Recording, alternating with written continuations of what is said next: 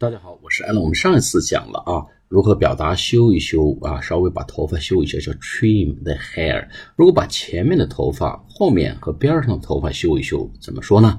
我们说 trim the front，或者 trim the back，就是修一修前面。trim the hair at the front，或者 trim the front，修修前面的头发。修一修侧面的头发呢，叫 trim the sides, trim the hair at the sides，修一修两边的头发，或 trim the sides，修一修两侧的头发。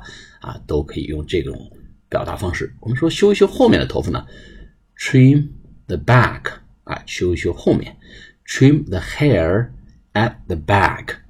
好，我们说修一修前面两侧和后面的头发，我们分别用几个词来表达：trim the hair at the front, trim the hair at the sides, trim the hair at the back，或者直接用 trim the front, trim the sides, and trim the back 来表达修一修前面、两侧和后面的头发。我们今天讲到这里，谢谢大家，下次课再见，拜拜。